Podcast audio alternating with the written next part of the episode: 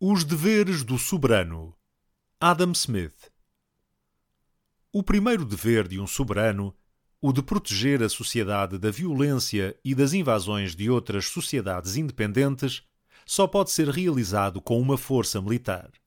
Mas as despesas com a preparação desta força militar em tempo de paz e com a sua utilização em tempo de guerra são muito diferentes conforme os vários estádios da sociedade em diferentes períodos de melhoramento. O segundo dever do soberano, o de proteger, tanto quanto possível, todos os membros da sociedade contra a injustiça ou os ataques de qualquer outro membro, ou o dever de instituir uma exata administração da justiça, exige igualmente vários tipos de despesas nos vários períodos da sociedade.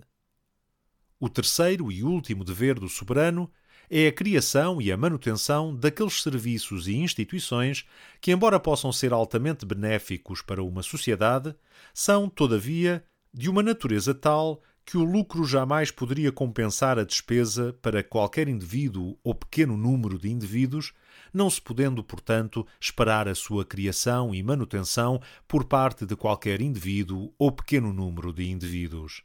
A concretização deste dever exige despesas de variedíssimos graus nos diferentes períodos da sociedade. Depois das instituições públicas e dos serviços públicos necessários para a defesa da sociedade e para a administração da justiça, já mencionadas, os outros serviços e instituições deste tipo são fundamentalmente aqueles criados com vista a facilitar o comércio da sociedade e a promover a instrução do povo.